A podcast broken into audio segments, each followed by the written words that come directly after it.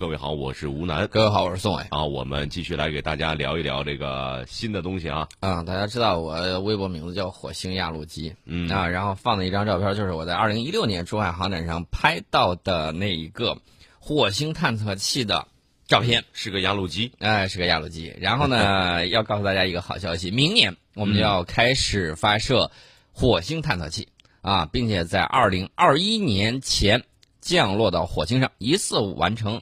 绕落巡三个目标，那么这个中国航天科技集团呢，已经把中国火星探测照片公布了，这个大家也在网上看到了。那么我们发射的这个火星探测器呢，呃，绕落巡这三个目标一步实现。呃，大家要注意啊，去火星一定要找个好时机啊，有个窗口期，大约每隔二十六个月就会发生一次火星冲日，就是。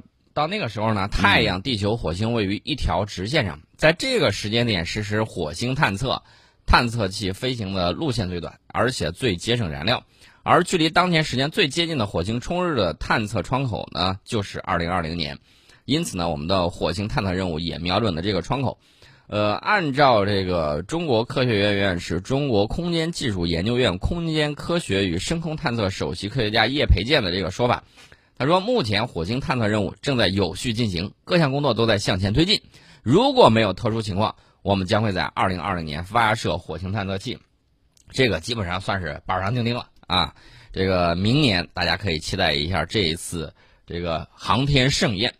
那么我们做的这个绕落巡三步走呢，就是第一，我们要能够对整个火星进行全球观测啊，整个要看一看啊，到底是什么样子的呀？”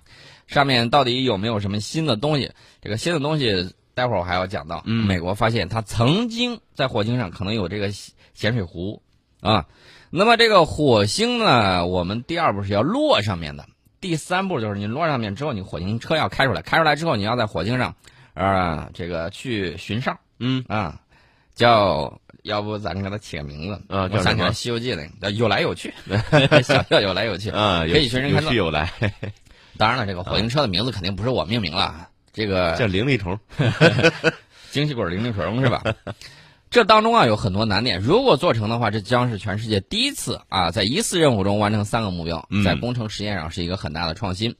呃，火星探测呢是我们第一次真正的行星探测，难度对我们来说是不言而喻的。那么迄今为止，全球火星探测成功率大概是在百分之四十。嗯啊，即便是航天强国，比如说这个美俄啊，这个火星探测成功率也不是很高，所以呢，火星得了一个混号，叫航天器坟场啊。我们知道帝国坟场是阿富汗，啊，这个航天器坟场是火星，这上去了就没了啊。对，为了保证中国火星探测任务的这个万无一失呢，这个叶培建现在重点关注的是探测器的这个降落伞的问题。呃，明年火星探测任务，他反复强调，反复要抓一件事情，就是降落伞。啊，降落伞要是失败了，我们就会全盘失败。呃，这个火星探测以及后续的这些航天探测里面呢，这个宇宙探测里面，我们都要有做好这种准备啊。这个打一打起一万个精神，然后把这个东西抓实抓细。另外一方面呢，你也要有这个成熟的这个心理可以面对。呃，就跟我们之前的时候，我们看那个乒乓球，当然是大家都觉得，哎呀，乒乓球打这个比赛的时候，大家都比较揪心。啊，然后呢，就希望我们赢。现在呢，咱们说句实在话，乒乓球依然非常精彩。嗯，但是大家就是说，这个赢不是新闻，对，不赢才是新闻，输了才是新闻，不多见啊。对，所以大家可以看啊，这个慢慢的，你这个心态就会稳定，抱着这个欣赏比赛的这种态度去看。那么到二零二零年前后呢，最迟再过一两年，我们就将步入航天强国的行列。大家听好了，是航天强国，也就是说。二零二二年之前，嗯，我们就要要步入航天强国。届时，我们探测器去火星，从月球采样返回，然后我们的北斗卫星完成部署。中国有自己的空间站，这些呢就会代表我们国家进入航天强国的这个行列。这个话不是我在这儿空口白牙给大家讲，而是我们的这个中国科学院院士、中国空间技术研究院空间科学与深空探测首席科学家叶培建的说法啊。所以说呢，大家，呃，一马可待。啊，这个很快了，嗯，也就两年的时间。另外呢，最近这个中国航天科技集团有限公司医院呢，还发布了一个东西，就是五米直径模块新一代载人火箭总体技术与工程应用项目。啊，已经顺利通过了中国载人航天工程办公室组织的验收评审。那么评审专家呢一致认为，这个预先研究项目的成果可以用于中国新一代载人运载火箭工程研制。今天早上我在看一本书啊，这个书里头就讲到了。过去的时候，我们的这个装备啊，它有一个特点是什么呢？就是世界上别的国家有了，然后我们奔着这个东西去做，然后呢，这个从物理这个起点开始去做的时候，这个叫什么呢？这个叫逆向工程，我们完完全全可以做得很好。那么现在呢，你很多东西站到了和别人一个起跑线上，你比如说，呃，你的这个五代机，接下来你就六代机，大家都不知道未来六代机是什么样的，这个时候呢，就需要有一个系统之系统的一个设计，你在顶层上。你要追寻什么呢？就是军事理论界，嗯，和你现实应用的这个工程界，到具体的某一项技术装备上，你要能够形成一个共识。他之前说，我想未来打什么样的仗，这要展开你丰富的想象力，这就是创新了。嗯，我要打什么仗？然后我们的这个工程技术人员现在能够实现什么样的东西？将来能够给我实实现什么样的这种技术装备在里面？然后我未来设想的这种战争跟现在已经不一样了。那么。最近这这些年，我指的是从一战到现在啊。嗯。最近这些年，历来指导大家的，大家可以去看一下过去的这个例子。一战的时候啊，堑壕战，然后呢，还有这些传统的一些这个飞机啊什么之类的，这些大家哎对这个东西不太在意。然后不同的人得出了不同的结论。你比如说，法国即便戴高乐写出了这个文章，讲这个机械化作战。嗯，但是法国当时的这个，呃，怎么说呢？当时管着这个部队的，他们干什么呢？把大量的国防经费用于修筑马奇诺防线。马奇诺防线大家都知道，成为了一个失败的代名词。对啊。所以说呢，这个马奇诺防线是没有用处的。如果你把修这个的钱你组建坦克部队那，肯定是很厉害的，也不至于说现在出了一个梗，说你能比巴黎投降更快吗？啊，是吧？对，这不就间接投降吗？啊，所以说呢，这个大家可以看啊，这个很重要。另外呢，这个杜黑，杜黑写的这个制空权的时候，那也是一战之后、二战之前，他就已经把这个书就写出来了。然后他设想了很多东西呢，也在二战中得到了这种体验。呃，但是虽然他们都写出来这个东西，把这个东西做得好的，恰恰是后来的啊，比如说德国呀，比如说这个美国呀，嗯，他们做的倒是比较好。坦克部队，你看这个苏军呢也可以，在战争之中呢不断的这种创新创造，理论先行了，但是这个东西实际上跟这个理论先行是脱节的。那么未来我们要碰到的这个情况就是，你怎么样去打赢未来的战争，而不是传统的。我为什么不太喜欢讲二战的原因，就是我担心一点。我讲二战讲的多，反而给大家留下了一个思维固定的模式，以为未来也是这么打的，千万不要这么以为。未来的这个情况一定是建立在新技术是啊、新发展以及新的这种理论的这种基础之上的。嗯，你拿过去的这个东西，就属于什么呢？刻舟求剑，其实也算是时时刻刻都在打舆论。对吧？经济都算这一部分。对你讲的这个就是超限战的一部分呢。我想告诉大家的就是，这个刻舟求剑这个故事啊，其实非常的伟大。对，为什么呢？因为大家有的时候由于这个信息接触的这个情况，由于这个你所在的这个位置啊等等等等，你可能接触的信息是片面的。然后呢，你要是用老的固定不变、一成不变的这种思维方式去想考虑问题的时候，嗯，就会不识庐山真面目，只缘身在此山中。对，那么另外一点呢，你要知道这个船已经走了，你再在船啊，就是刚才那个位置舰掉下去那个位置，你再去找舰，你是找不到的，是吧？所以说刻舟求剑这个东西呢，你要反复提醒自己，不能用静止的观点去看待问题，尤其是我们在讲到这个技术发展以及装备不断进步的这个情况之下，所以这个就很关键。对，未来你能用上什么样的武器装备，是吧？然后我再说回我今天早上看那本书，今天早上那本书呢又讲了一点，说未来的这个航空母舰，嗯。会是什么样子？它搭载的这个飞机可能会出现什么样的情况？他们大胆的设想一下，将来极有可能会出现无人航母搭载无人作战机群，然后进行战斗。这么厉害吗？他想的就是比较远了 啊，因为我们看到这个有很多无人艇啊，无人的这种无人航母加无人加无人机啊，这个想象一下，大家无人什么样的无人机？无那么歼击机那么大的无人机吗？对，插大一体啊，然后呢还有。再加自主呃自动加油的这种，除了这个之外呢，大家知道插在一体的这种还有一个什么样的好处呢？插在一体的这种，呃，它可以在这个过载方面啊，承受人类飞行员承受不了的这种过载啊，你比如说人类啊顶天了，你在这个抗核服的这个抵抗之下嗯啊帮助之下，十个 G 那已经很超出人的承受极限了。呃，不，一般人不好意思，你都做不到。好的，这个飞行员八九个 G 还是可以的。嗯啊，再在这个抗核服的十个 G、十二个 G，你还能怎么样？你无人机你轻轻松松，呃，你就跟这个导弹一样，对，四五十个 G 嗯啊，这个就是大大超出了人的这种能够承受的这种范围。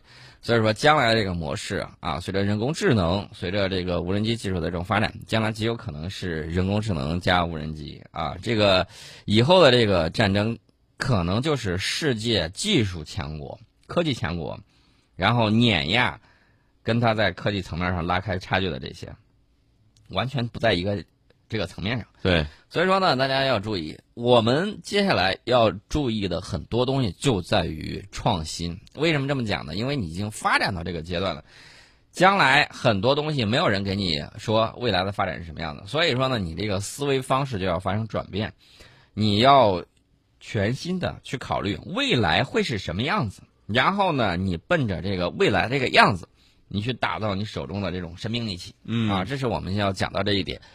呃，另外呢，我们再说回来说我们这个大火箭，将来月球探测，包括包括这个明年的这个火星探测，火星探测大家看到了，不是宇航员上去，而是这个火星车。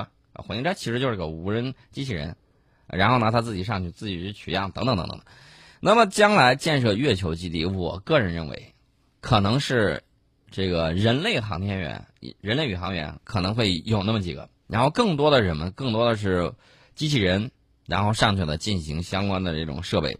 另外呢，以后我们的这种宇航探测也极有可能是什么呢？搭载很多的这种机器人啊，人工智能比较程度比较高的这种机器人进行这种行星的这种探测。我觉得这种可能性会越来越多啊，这是相关的这个情况。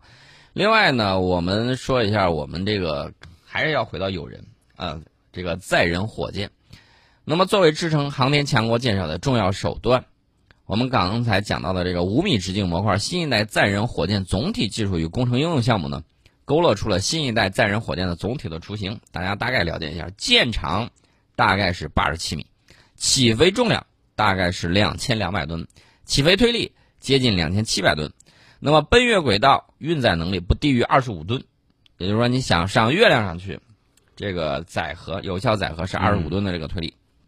那么后续火箭的具体的研制计划还将在工程总体和航天科技集团的安排之下，不断的更新、完善、细化。呃，那么这个火箭呢，采用了新型的逃逸系统设计技术、轻质高效结构设计和先进制造技术。轻质高可靠的推力矢量控制技术，以及火箭纵向耦合振动抑制新技术，还有先进的测试发射技术，还有火箭动力系统冗余和飞行控制重构系统，以及冷氦增压技术，还有低冲击高可靠船舰分离的技术等等等等。其中呢，这里头有一个很关键的，就是大直径大温差低温供底储箱设计和制造技术，以及百吨级推力储箱箱底传力结构设计和制造。还有大推力火箭发动机、电静压、推力矢量控制技术，这些都是国际首创的，嗯以往的没有，以往的火箭都没有。大家可能会问啊，这个说到这个航天，然后呢，大家都在想，美国当年曾经上去了，为什么现在上不去那么快？它不是有土星五号吗？我可以明确的告诉大家，当年呢，这个美苏争霸的时候，双方都吊着劲儿的啊，各自都是举国体制，然后去投入。那么现在你要重造一枚土星五号，基本上等于说你烧掉了一艘航母，嗯就这么贵。嗯啊，另外还有一点，嗯随着美国这个项目因为苏联垮了之后，美国说这个项目就就就这么着吧。虽然我图纸什么都在，但是当年做零部件的这些工厂嗯不在了。你现在想要，虽然有图纸，什么东西都有，但是想做出来，你再等等吧。另外呢，这个技术也有点落后啊，相对来说有点落后了，嗯。不如现在很多新技术，因为当时的这个信息技术的发展跟现在还是不可同日而语的。对，那么除了这个之外呢，它你想一下，烧掉一艘航母，相当于让它的这个 GDP 嗯。啊花掉百分之零点零几，嗖嗖的，这这零点零几，对，一下就烧掉了。然后上去之后，你探月上去之后，你回来这个效益、嗯。效益能不能弥补得上你这个对火箭？补上这个窟窿，这个是个大问题。所以说呢，这个美国现在干着急也没有办法啊。这个想法呢，当然是有了，因为他现在又想就是说我要压你一头。本来二零二八年对吧？他后来到什么时候？二零二四年。这个问题我们待会儿还会给大家讲啊。这个问题主要是美国航天局局长布里登斯廷啊，在那儿不能说苦口婆心吧，最起码这个我感觉语气略显有一些失望。你不能说他绝望，他有一些失望。呃，这个事情是什么样子呢？就是十月十号的时候，美国航天局局长吉姆布里登斯廷呢说，美国太空探索技术公司的龙飞船。他不是说明年第一季度首次载人试飞就能够实现，而是说有望，有望这俩字就是啥？哎，hope，我希望。嗯，对。呃，那么这个布里登斯廷呢，他去哪儿了？去美国太空探索技术公司。然后呢，这个创始人埃隆·马斯克在他的陪同之下参观了该公司。为这个马斯克怎么又出现了？嗯，因为这个 最近老出现。对对对对，嗯，这个布雷登斯廷呢，他就说了，我跟马斯克。对于用龙飞船把美国宇航员从美国本土送入太空这一目标有着重要共识。嗯，他对龙飞船明年第一季度完成首次载人试飞充满信心，这是对记者说的。嗯，那关键是他同时表示，说载人试飞要以各项前期测试都顺利通过为前提，给你加了个前提，包括测试重新设计的降落伞系统以及紧急终止系统。载人试飞计划不能承担任何不必要的风险，确保宇航员的安全和试飞任务这个成功是重中之重。那大家要注意，今年四月份的时候，龙飞船在美国佛罗里达州卡纳维拉尔角空军基地接受地面测试的时候，地面测试啊，炸了，炸了，炸了，炸的稀碎。那这这可不行啊！原计划今年七月进行了首次载人飞行，就被推迟了。这个马斯克说了，龙飞船项目是太空探索技术公司最优先发展的目标，载人太空飞行是公司成立的初衷。嗯，我知道你弄这个，那那那，我想问一下，那你搞的那个电动车是咋回事？嗯，啊，折腾了一圈，关键问题就在于，关键问题就在于什么呢？二零一一年，美国航天飞机退役之后，美国运送宇航员往返国际空间站，全部仰仗的是俄罗斯飞船，啊。为了改变这个局面，美国航天局大力支持商业航天。呃，二零一四年呢，就委托太空探索技术公司和波音公司分别去建造载人版的龙飞船以及星际客机。但是这两艘飞船的首飞时间从最初计划的二零一七年以来，已经多次推迟。